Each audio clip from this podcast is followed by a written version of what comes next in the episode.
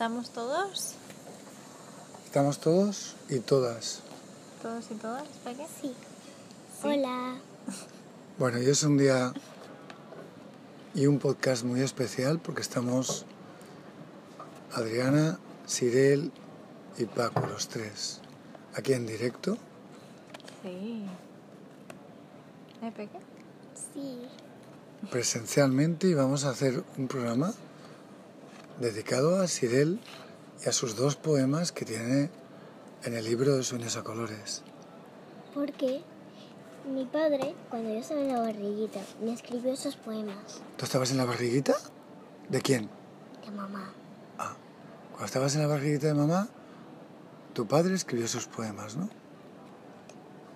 Normalmente, pues, vamos a poner, vamos a leer el poema. Venga. Venga, va. Mira, mira, golondrina paladina, brilla y brilla cuando el sol desnuda alguna que otra maravilla. Que tú naces, mi chiquilla, mi chiquilla que tú naces para vivir tu vida. Te acogemos, te queremos, te esperamos. ¿Serás noche o serás día? Para Sirel a las 20 semanas del embarazo. Wow. ¿Qué te parece? Precioso. A la misma vez, Sí. yo he querido siempre, siempre quisiera que tú vivieras conmigo. He Que toda la vivido. familia viviera juntas. Que Mm. estuviéramos felices. Yo he estado dos años contigo. Los primeros dos años de tu vida he estado contigo. Y yo quiero a todo el mundo que sea. Y ayer te pregunté, y hoy te lo vuelvo a preguntar, que el poema dice, ¿serás noche o serás día? Y el papi te preguntó, ¿eres noche o eres día?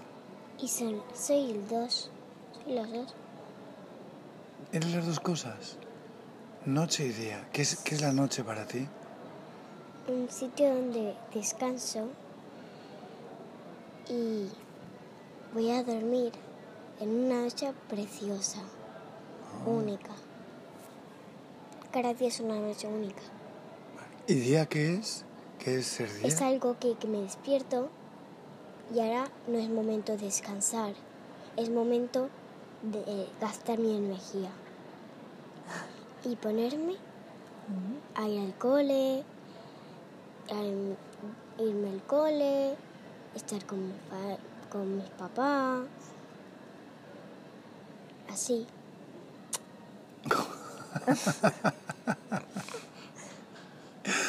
Muy bien. ¿Tú te acuerdas de cuando estabas en la barriguita de la mami? ¿No? ¿No te acuerdas de nada? ¿Y estás contenta de haber venido a la Tierra? Por supuesto, si, si, si aún estuviera en el cielo, ¿Qué?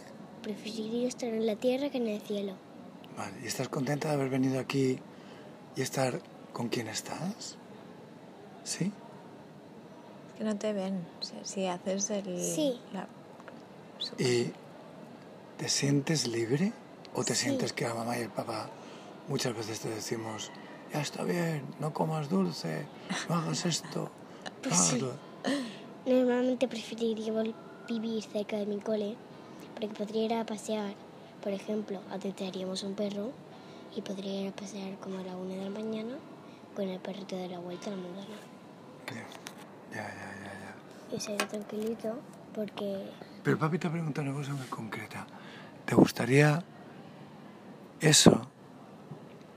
¿Te gustaría hacer otra cosa o te sientes libre ahora mismo? me gustaría hacer otra cosa.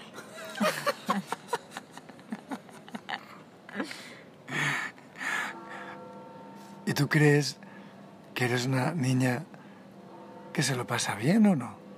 Claro, me voy a sitios que los otros niños no pueden. que me voy a otros sitios que los niños no pueden. Vale. Como en el camping, yo fu- fui al pantano. Y una última pregunta y ya te dejamos. El papi te dijo el otro día, ¿te gustaría traer niños y niñas a la tierra, tener hijos e hijas? Sí, ¿y por qué? Porque traigo a alguien al mundo. Sí, pero ¿por qué te gustaría traer a alguien al mundo? Porque quiero que seáis abuelos. Pero ayer no dijiste eso, ayer dijiste otra razón. Porque quiero traer a alguien al mundo. Y quiero vivir con alguien. Que sea alguien muy importante para mí. Que juegue conmigo, que duerme conmigo y que esté conmigo. Pero ayer dijiste una cosa importante, dijiste que tú querías traer gente al mundo para que así estuvieran en la tierra. Por eso. Y además,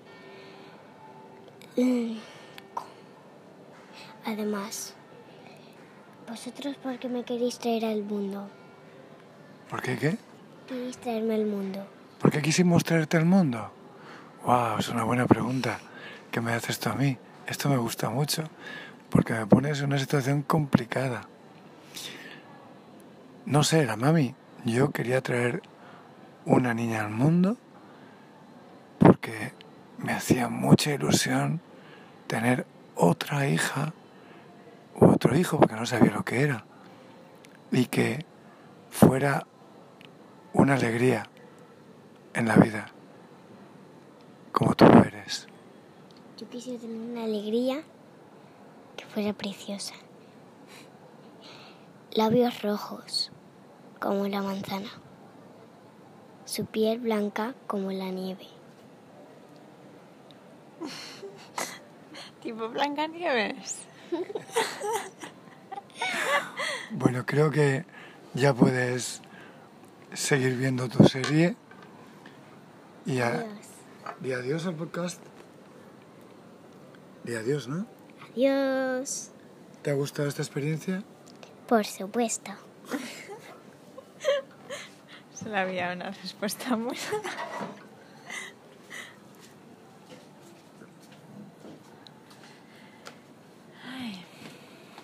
quisieras tener hijos, Adriana? Como diría la Peque, por supuesto. ¿Y eso Eh. por qué? No sé, yo creo que ya desde entrada, como crecí siendo hija única, luego por suerte no lo fui, pero creciendo me sentí como hija única. Em, y ahí viendo a todas las primas que eran cinco hermanos y hermanas, em, ya veía que algo guay tenía tener familia numerosa.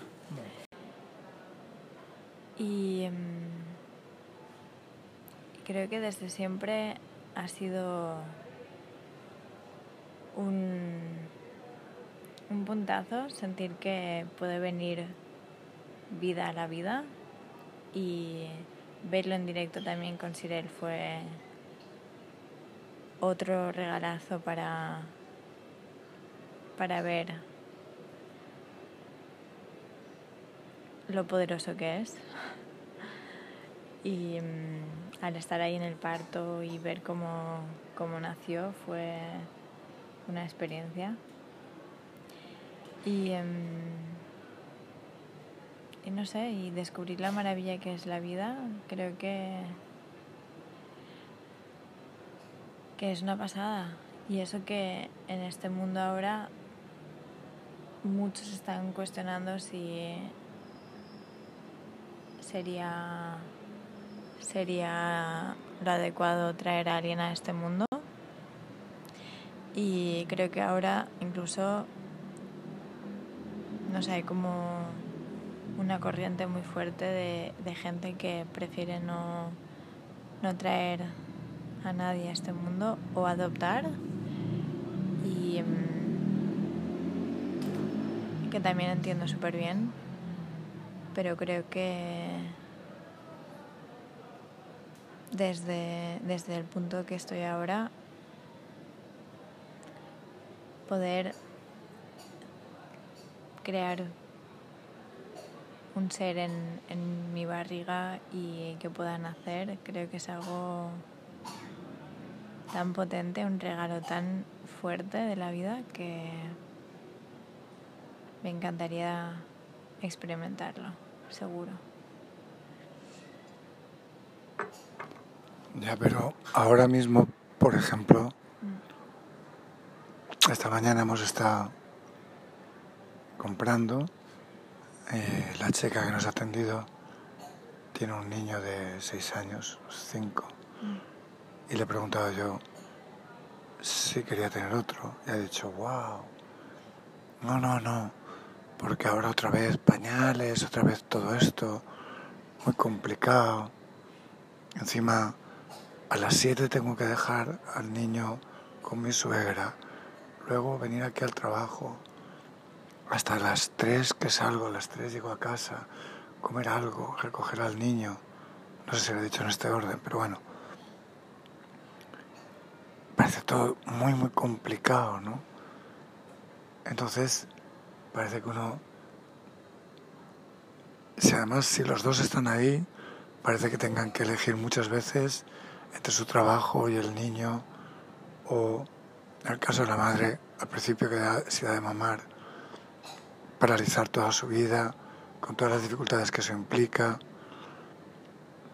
eh, dormir poco, pero la vida sigue, eh, estar totalmente pendientes de él, a veces se convierte en el centro de toda la vida, toda la vida gira alrededor del niño, no hay nada preparado para eso, parece mentira, pero no hay nada preparado para eso. Además vivimos en pisos, los niños no pueden salir solos a la calle, no hay tribu, no hay... Parece muy complicado, ¿no? Entonces, ¿te atreves? Eh, creo que mm, has dado ahí un tema muy, muy importante en, en estos tiempos y que creo que, que también gracias a, a Sirel pude experimentar por mi, por mi cuenta propia eh, lo que significaba de vez en cuando decir, vale, pues no se puede trabajar ahora, trabajo más tarde, más pronto, estoy ahora con la peque, no, quién se queda, cómo, una organización interesante y eso que éramos tres en casa, que tú, Eva y yo podíamos organizarnos de alguna manera y em, vamos, no me quiero imaginar con otros niños en casa eh, y siendo solo dos.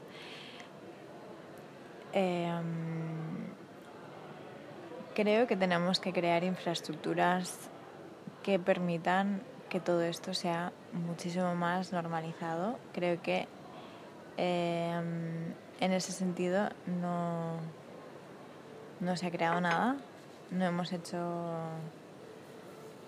nada para gestionar de repente esta, esta nueva forma de vida, porque antes la mujer se quedaba en casa y por lo menos había una persona que estaba ahí full time dedicándose a eso y antes de eso o en otras eh, en otras culturas hay tribus, hay gente que se encarga, entre todos se encarga de niños y creo que me parece algo maravilloso y creo que tenemos que cambiar formas de pensar, estructuras, crear nuevas estructuras. De ahí mmm, lo que te dije de, de, un coworking donde se puedan quedar eh, donde se puedan quedar los niños y que en algunas empresas tipo Pat Patagonia existe que puedes ir con el bebé y, um, o el niño y, um, y, puedes comer con ellos, eh, pueden venir cuando de verdad se necesita algo, pueden dar de mamar, están ahí, bueno, puedes estar trabajando y puedes compaginarlo todo. Y, no veo yo que vayamos en esa dirección, ¿eh? No, Queda, queda muy chulo lo que dices, pero Sí, sí. estos son como parchecitos. ¿no? Lo que veo que vamos en la dirección es de un agobio descomunal.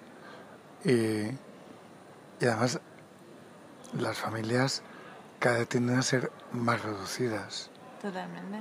Sí, sí. eh, con grandes dificultades para encontrarte con los demás sí. y compartir.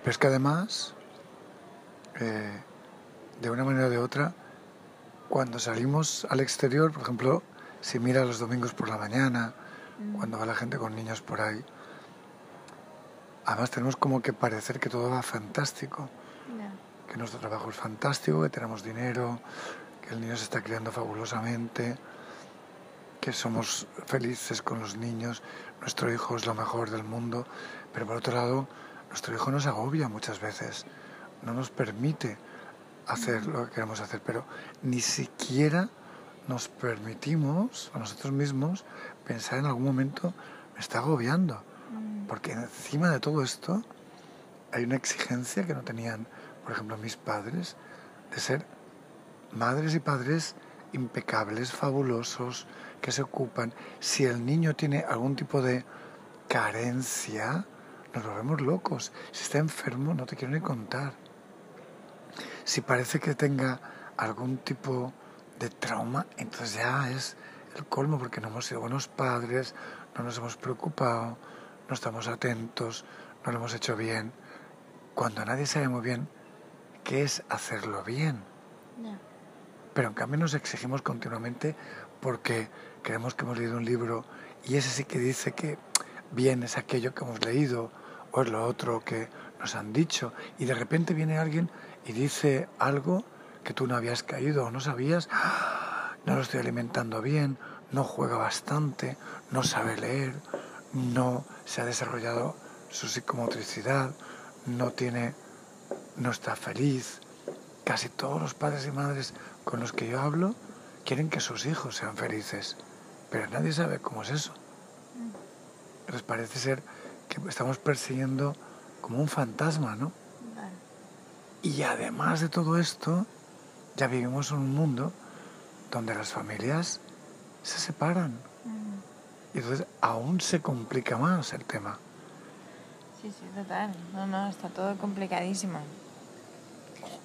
O no, pero lo parece. Sí. Sí, sí, no, de ahí que más bien te decía de, creo que por todo esto tenemos que empezar a replantearnos cosas. Pero llevamos así un montón de tiempo replanteándonos cosas. ¿Dónde? Y- ¿Cómo? y- ¿Cuándo? Bueno, yo por lo menos hace 20 o 30 años. Bueno, yo ya hace 20 o 30 años ya quería vivir en un edificio con amigos para compartir muchas cosas, entre ellos la posibilidad de tener hijos, ¿no? ya. Pero es muy dificultoso todo, eh, cuesta, porque parece que el tema sea replanteárselo Mm, a partir de crear estructuras nuevas. Y otra vez volvemos a que yo creo que el tema importante es, uno mismo. claro, replanteárselo hacia adentro, ¿no? Ya. Porque tengo que ser buen padre, ¿qué hago yo aquí? Porque me exijo tanto, ¿cómo creo una familia? ¿Cómo recibo un hijo? ¿Cómo me permito criar? Mm, ¿Cómo me permito dejar ir, pero al mismo tiempo estar atento? ¿Cómo me permito dedicarle un tiempo, pero sin que al mismo tiempo deje de hacer lo que tengo que hacer o lo que quiero hacer en ese momento, ¿no? Es decir, hay un cambio interior que no sé si empieza. Por ejemplo, otro día estaba hablando con un amigo y me decía, siempre que estoy, que estoy con mi hija un montón de horas, su hija tiene cinco años, pero siempre estoy haciendo cosas por casa y atentos, este sintagma maravilloso que dice, pero no paso horas de calidad mm, con mi hija, que no sé ni lo que es horas de calidad, como si estar haciendo algo y tu hija al lado no fuera horas de calidad. ya. es como que es una exigencia continua de dentro hacia afuera y es un malestar continuo el que llevamos y es un continuo sentir que algo no va. Entonces esto nos lleva otra vez a esta sensación interior de que el mundo que vivimos alrededor es como esta mañana esta chica, ¿no? Parecía tan terrible, ¿no? Y dejo a mi hijo y vengo aquí al trabajo y estoy aquí y salgo y como luego tarde llego a casa. Y, yo ni, ni le pregunto por su marido, digo, cualquier cosa, ¿no? Porque igual ni se ven o se ven yo qué sé cuándo o yo qué sé qué, ¿no? Pues estaba leyendo hace un rato que la decisión es nuestra, profundamente de cada uno, si cuando miramos alrededor lo que vemos es el problema o la solución. Mm. Mm. A lo mejor es cuestión de que empecemos a ver lo que hay alrededor como la solución y no como el problema. ¿Qué sería para ti que lo de alrededor no fuera el problema sino la solución? Porque el problema es fácil, ¿eh? El problema es fácil. Es todo es un desastre, esto no funciona. esto es donde vivimos casi todos, casi todo el tiempo.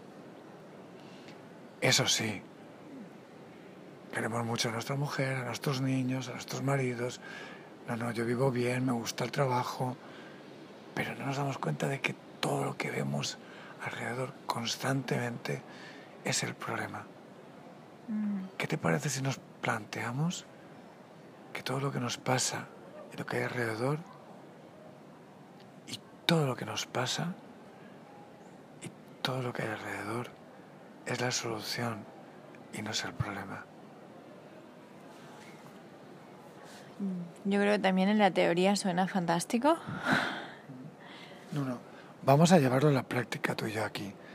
Que es que todo lo que hay alrededor lo podamos ver como la solución y todo lo que nos ocurre lo podamos ver como la solución y no como el problema.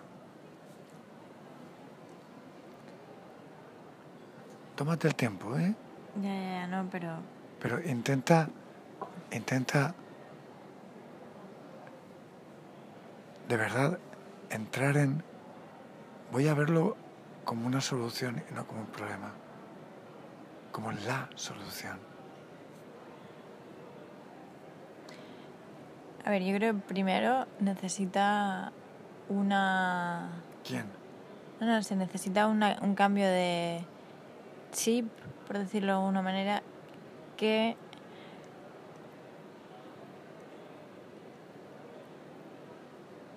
todo tiene un sentido. No sé si me explico bien, pero mm,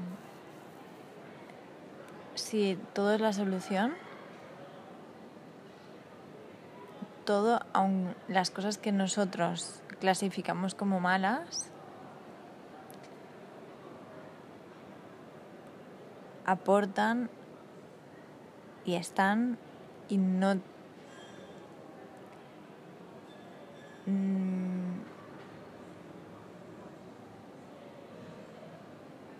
Son más que otra cosa. Es como, es esto y que todo forma parte de un algo más amplio que no entendemos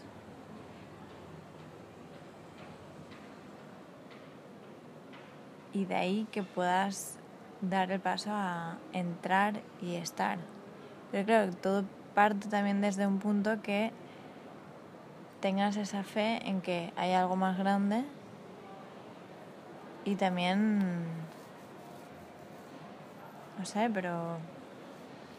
Me da la impresión de que como la peque te está yendo por las ramas, porque yo te pregunto una cosa muy concreta. ¿Qué pasa si intentamos ver todo lo que hay alrededor como la solución y no como el problema? Es una cosa muy concreta, pero estamos tan habituados a ver que todo es un problema que nos resulta casi imposible ver que lo que nos ocurre y lo que hay alrededor puede ser la solución en el problema. Porque lo primero que creo que hay que poner ahí es el filtro diferente. Es decir, hay que poner un filtro nuevo, que claro, nos cuesta lo que no está escrito, un filtro nuevo que sea, ah, me viene una enfermedad, esto es parte de la solución. Ah, tengo una hija y no tengo tiempo, esto es parte de la solución. Voy a plantearte una cosa muy interesante. Imagínate la chica de esta mañana, que pueda ver todo lo que le ocurre como una solución y no como un problema. Evidentemente, si ve todo como una solución, se va a dar cuenta enseguida de que esa vida que lleva no le merece la pena. Y lo que le está ocurriendo es la solución, porque en realidad lo que está ocurriéndole le está diciendo que ya está sobrepasada y que chao. Otra cosa. Que ese no es Claro. su trabajo o esa no es su forma De vida. de o cualquier cosa. Es decir, te está planteando un interrogante que detrás tiene la solución. Porque evidentemente esa no es la vida. Eso es sobrevivir, pero no es vivir. Si te ocurre algo, por ejemplo, una separación, te puedes plantear eso como un problema o te puedes plantear eso como una solución. Si te lo planteas como una solución, de repente puedes ver posiblemente que eso encierra detrás algo a lo que le puedes prestar atención y algo que te va a decir posiblemente, si le prestas atención, qué camino nuevo se abre o qué nueva vía o qué posibilidad que no habías visto antes. Claro. Si de repente no estás tranquilo con la educación con tu hija y piensas no hay tribu, no hay las condiciones,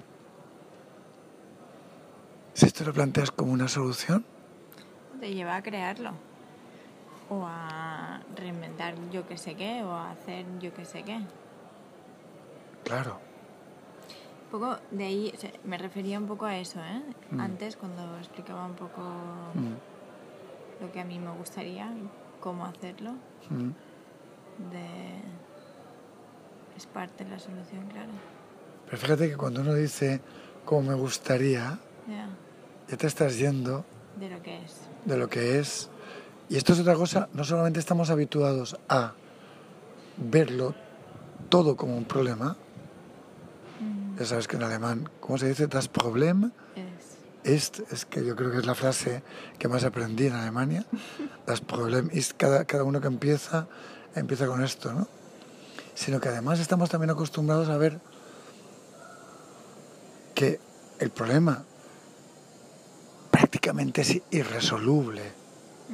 Porque es que el mundo está mal, porque es que todo está mal y todo va peor y ahora cada vez es más complicado. Y no solamente esto, sino que además vivimos con la conciencia de que no puedo hacer nada yo personalmente. Cuando uno es el único que lo puede hacer todo. Pero vivimos con la idea de que no, yo no puedo hacer nada. Claro, ¿qué quieres? ¿Que deje de trabajar? ¿Qué quieres? ¿Que, que, que no gane dinero? ¿Qué quieres que...? Claro, estas son respuestas como inmediatas, ¿no? Mm, Cuando uno otra vez va al problema, ya. en vez de decir, no, no, no tienes por qué dejar el trabajo. No tienes, es solamente una cuestión de que empieces a darte cuenta, a ser consciente de que hay algo aquí no va. Y también de ser consciente de que puede haber más, que puede haber más allá, que, ¿Qué quieres decir con más allá? que creo que también nos limitamos nosotros mismos Ujú. en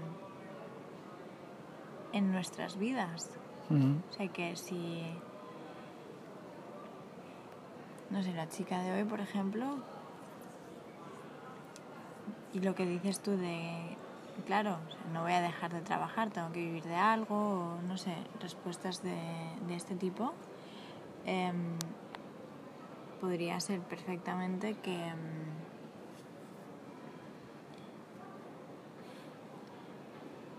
que básicamente estás pensando que es la única manera que hay para Mm. vivir y que ni siquiera puedes contemplar estando ahí que puede haber más, que puede haber otras fórmulas, otras maneras de vivir, otro otro movimiento. Y mm, creo que eso nos cuesta mucho el, el permitirnos pensar que igual bueno igual hay más de lo que yo ahora mismo veo que es mi vida y que igual podría tener otro tipo de vida y mm, que ni siquiera me puedo imaginar. Pero supongo que al estar en, en esta vida y descontentos en esta vida, si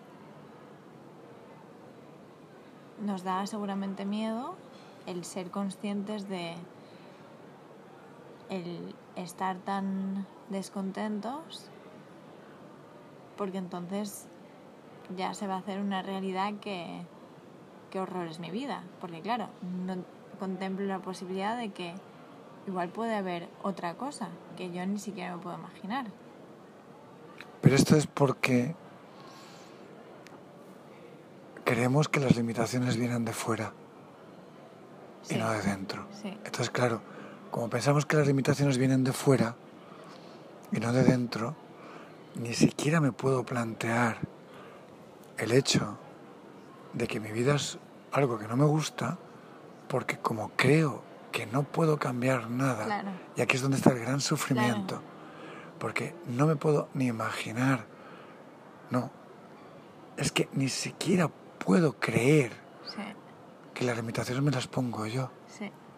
Es como, es muy difícil hablar con personas y decirles, las limitaciones te las estás poniendo tú, sí sí. Incluso Es- es como conmigo un mismo, ataque, claro, lo- lo- porque es, no, Sí. no, es la vida, es el otro, Ah, es la estructura, es el gobierno, es el sistema, esto es lo que me limita, no, no, es tú, claro, porque entonces es como, ah, yo soy el culpable de esto, yo soy el culpable de mi vida así de terrible.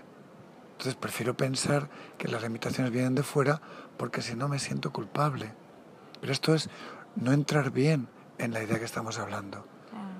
Porque tú te sientes culpable porque crees que es una cuestión como de que si yo me lo planteo y yo me doy cuenta, puedo hacer lo que quiera. No. Es solamente que seas consciente de que las limitaciones las estás poniendo tú, que tú puedes permitirte que la vida sea de otra manera. sí. Pero claro, aquí entramos en otro tema que es muy interesante, que es el tema de que uno pueda, al mismo tiempo de que se da cuenta de que las limitaciones las pone él, se dé cuenta también de que en realidad de lo que se trata es de permitir que las cosas pasen y no controlemos lo que y no controlar y decidir yo qué es lo que quiero porque entonces inevitablemente voy a las limitaciones. Pero esto es muy, muy difícil de entender para la mentalidad que tenemos de que las limitaciones me las pongo yo, entonces soy yo el que estoy haciendo algo mal. No, simplemente es que uno, creemos que las limitaciones vienen de fuera y si me miro a mí, yo creo que yo no puedo hacer nada. Claro que puedes hacer. Puedes permitir que pase lo que no concibes que puede pasar. Es decir, el secreto está en que puedas dejar que pase lo que ni te imaginas. Pero esto implica no controlar, no estar continuamente haciendo lo que yo creo que se tiene que hacer, porque yo ya sé, porque yo he experimentado, sino permitir constantemente que las cosas pasen. Tengo dos anécdotas, una que ayer le contaba a un amigo, muy divertida, que es yo hace dos años si me hubiera estado a punto de morir y me hubieran preguntado, ¿hay cosas imposibles en la vida? Yo hubiera dicho posiblemente una, que no haya fallas. Y otra, que haya fallas en septiembre. Y ya he vivido las dos. Y eran absolutamente inconcebibles para mí. Y también una cosa que yo hemos hablado de una película que se llama Looking for Eric, Mm. buscando a Eric, en el que un jugador de fútbol que se llama Eric Cantona se aparece a un tipo cuando fuma porros y entonces tiene un diálogo que a veces es hilarante, a veces muy profundo, a veces las dos cosas. Entonces él le pregunta, ¿y tú cómo hacías para regatear a un defensa?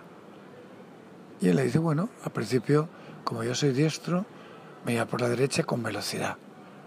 Pero al cabo de dos veces o tres que se lo había hecho, lo esperaba y no me podía ir. Ah, claro, entonces te ibas por la izquierda. Claro. Entonces me iba por la izquierda. Pero al cabo de dos o tres veces que me iba por la izquierda, me esperaba y no me podía ir. Y entonces, ¿qué hacías? Hacer cosas que ni yo mismo esperaba ni sabía que podía hacer. Sorprenderse a sí mismo. Sorprenderse a sí mismo. Este es el tema.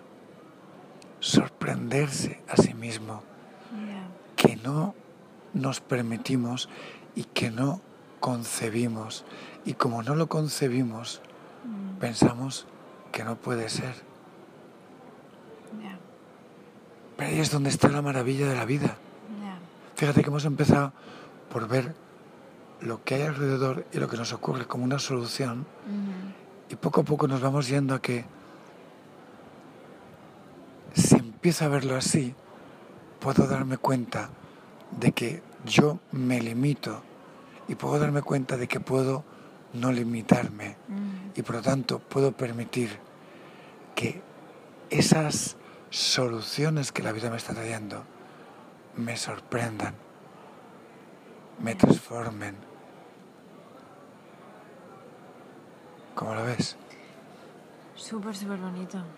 Muy bonito. Creo que lo único es que nos cuesta mucho creérnoslo.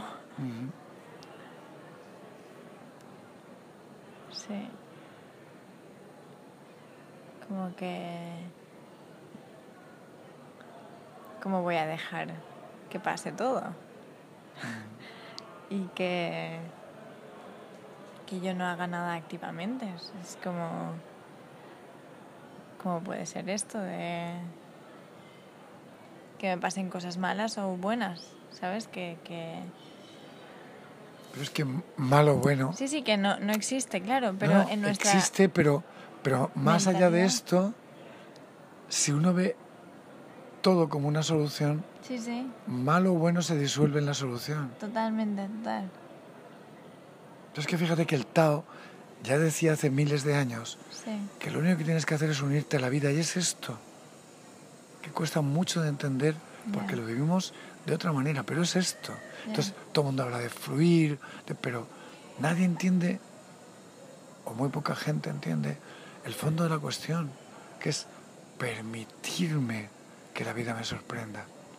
Y eso solamente puede existir cuando uno toma conciencia de que lo que está ocurriendo es algo que es una solución y que yo estoy limitando. Entonces, lo único que tenemos que hacer es tomar conciencia de qué está ocurriendo, ser honestos con nosotros mismos, mirarnos con honestidad y poder descubrir que algo no va y que no sé cuál es la solución, que no tengo ni idea de hacia dónde hay que ir, pero esto no va. Y ahí empezar a abrirme a la posibilidad de que algo que no sé lo que es empieza a ocurrir. Y entra entonces nuestro amigo el miedo. Ya te digo. Pero el otro día quería decirle a Sirel, cuando decía ella que bajaba por la escalera y decía, no tengo miedo, no tengo miedo, no", decía, claro que tienes miedo. Y además abrázalo, porque el miedo es una gran fuente de conocimiento. Porque detrás del miedo está la sorpresa, está el descubrimiento. Cuando uno no niega el miedo y se hincha a tener miedo, porque ¿qué va a pasar? ¿Qué va a pasar? ¿Qué va a pasar? ¿Cómo, cómo, cómo voy a sorprender a mí mismo? ¿Cómo-. Esto, esto, ¿cómo? Y, entonces uno empieza a pensar en el futuro y los, los desastres que le pasarán. Ahí es el momento de poder permitir que el miedo te hable y que el miedo se convierta en un aliado para que la solución se convierta en una sorpresa. Lo que dice Sergio, detrás del miedo está la, La ignorancia. Lo que pasa es que la ignorancia aquí tiene muy mala fama. Todos queremos saber qué hay que hacer, pero la ignorancia permite un relax enorme. Es como, no sé, por ejemplo, hay conversaciones en las que estás y te preguntan y puedes decir, no sé, no tengo ni idea. Mm, Es de un relax enorme. sí. In- inclusive Mm, decirles a tus hijos, no sé, ya. porque hay momentos en que parece que tengas que tener todas las respuestas y si no, no eres el papá fabuloso. Ya. Pero, honestamente, no sé. Vamos, no sé. Hay muchos más no sé que sé, pero muchísimos más. Y además, ¿te acuerdas de otro día cuando hablábamos de cómo ahora toda la información que tiene la humanidad aproximadamente cambia en seis meses? Esto yo lo empecé a notar personalmente en los últimos tiempos cuando empecé a configurar el móvil, eh, se ha fastidiado el ordenador y hay que formatearlo. De repente es como que cada día hay que estar aprendiendo cosas. Coges una tienda de campaña y la colchoneta hay que hincharla con un aparato nuevo que antes no estaba. Y entonces hay alguien que viene y dice, pero ¿no sabes esto? Ostras, si te da miedo decir que no, es que no tienes ni idea. O todo el mundo habla inglés y tú de repente sabes un inglés bueno, de aquella manera, ¿no?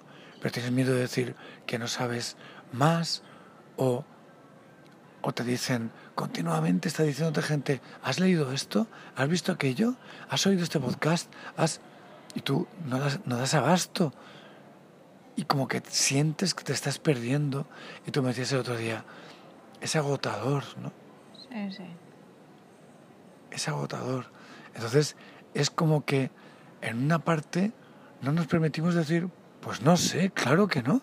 Y vamos a tener que aprender a decir no sé mucho más Claro. Porque todo va a tanta velocidad que ni siquiera vamos a encontrar expertos para un montón de cosas. Ayer Sergio nos decía, por ejemplo, cómo hay máquinas ahora que no siguen el césped, sino que como que lo, lo destruyen. Sí, Ah. no tienen ni que segarlo, ¿no? Es como, como yo la primera vez que lo oía. O sea, casi todos los días puedes oír algo que no has oído nunca. Ya. Entonces es un momento fantástico para poder empezar a decir, no sé. Pero claro, venimos de aquella cultura de vas al colegio para qué, para saber. Y el que más sabe es el que está en la posición más alta de la sociedad. Sí. Y ahora la vida nos pide que digamos, no sé. Wow, ¿qué va a pasar? ¿En qué punto de la sociedad nos vamos a colocar cuando decimos, no sé? Si soy jefe y digo, no sé, ¿qué pasa con mis empleados? Si soy profesor y digo, no sé. Si soy padre y digo, no sé. Si soy madre y digo, no sé. Si soy la hermana mayor. Bueno, hasta tú siempre me decías que siendo profesor muchas veces decías, no sé, investigalo tú y era unas de las mejores clases que, que hacías, ¿no? Claro, pero ¿sabes por qué funcionaba?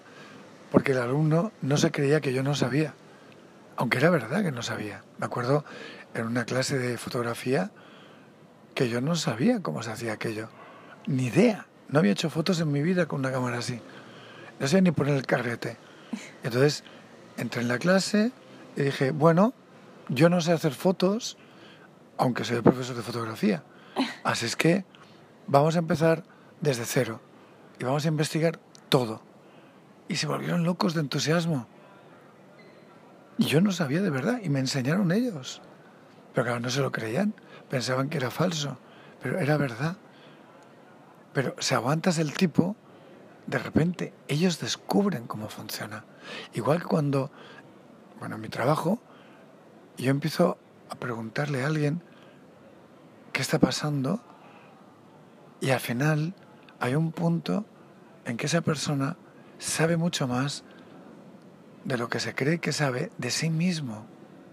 Pero tiene que empezar por aceptar que no sabe para poder descubrir lo que sabe de sí mismo. Si dice que sabe, entonces es imposible descubrir. Dice el otro día Sergi Torres, decía que la arrogancia lo único que muestra es ignorancia, porque uno cree que solamente hay una verdad, la que él está defendiendo.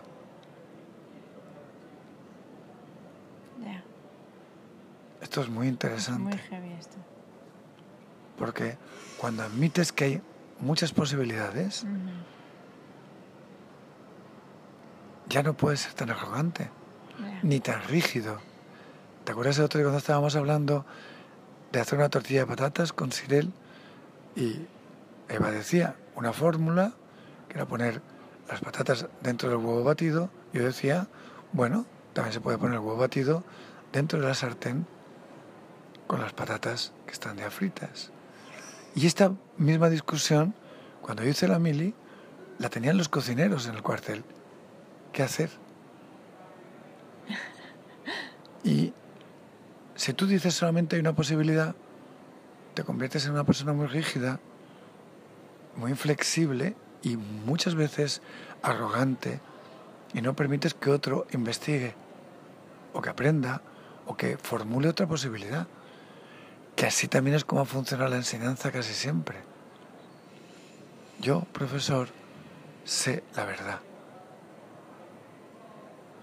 Claro. Y es increíble porque, como te contaba el otro día, Sócrates, de donde, o por lo menos lo que decían de él, ¿no? Que siempre ha sido algo que me ha entusiasmado y que me ha llevado a hacer el trabajo que hago ahora. En su método, él siempre ponía la duda de, sí, seguro. Entonces permitía que el otro investigara. No era yo lo sé, partía de yo no lo sé. Y desde aquí vamos a ver todo lo que se abre.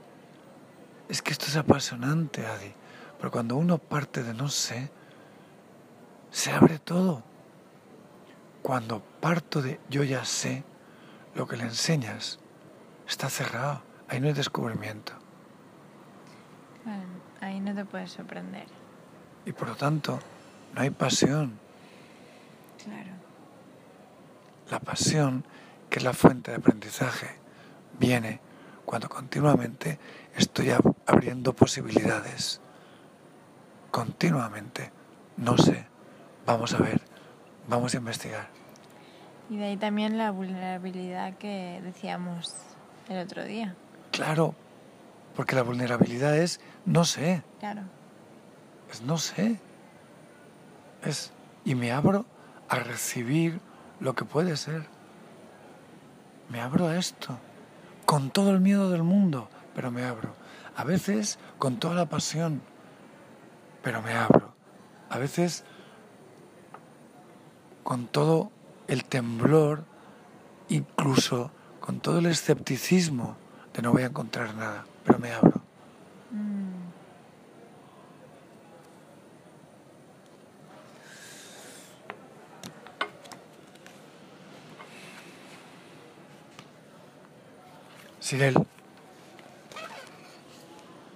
Estrella de noche, corazón de día, música linda, cuentos contados, cantados a la lumbre de tus ojos, quizás canela. Ya eres parte de nuestra vida. ¿Recibes nuestra alegría? Un mundo de lunas se viste para recibir tu vida. Para Sirel, a los 21 semanas de embarazo. Wow.